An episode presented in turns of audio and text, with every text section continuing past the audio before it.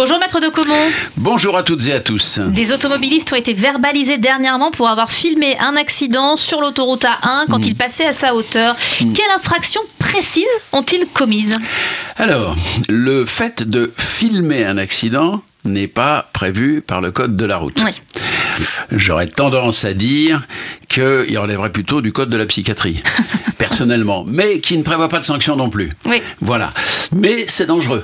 Il faut bien dire les choses. Je veux dire, si ça vous amuse, bon, bah, éventuellement, vous avez Oui, le droit c'est d'aller voir des films d'horreur Oui. si vous voulez aussi. Et c'est comme Euh, ça qu'arrivent les mais c'est suraccidents, comme ça qu'arrive malheureusement. ce qu'on appelle justement les suraccidents. Vous pouvez provoquer des accidents précisément parce que vous êtes en train de faire le guignol en ralentissant à l'extrême pour pas que les photos soient floues, pour pas que le film soit flou, pendant que vous filmez l'accident. Bon, donc à partir de là, il y a une qualification qui a peut-être des chances de prospérer, comme on dit, et qui a été retenue lorsque des policiers dans l'Est, je crois, de la France, si mes souvenirs sont bons, c'est ce qui a fait un petit peu de bruit il y a quelques mois, ont décidé que ça suffisait et ont verbalisé tous les automobilistes qui passaient à côté de l'accident et qui filmaient. C'est l'usage du téléphone portable au volant. Oui.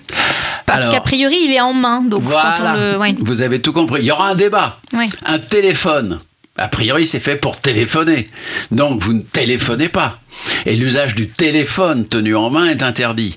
Mais la question qui va se poser, et je n'ai pas encore la réponse, mais ça peut donner un débat intéressant juridiquement, c'est est-ce que ce qui est interdit, c'est de tenir cet appareil téléphonique à la main ou est-ce que c'est interdit de le tenir à la main en téléphonant?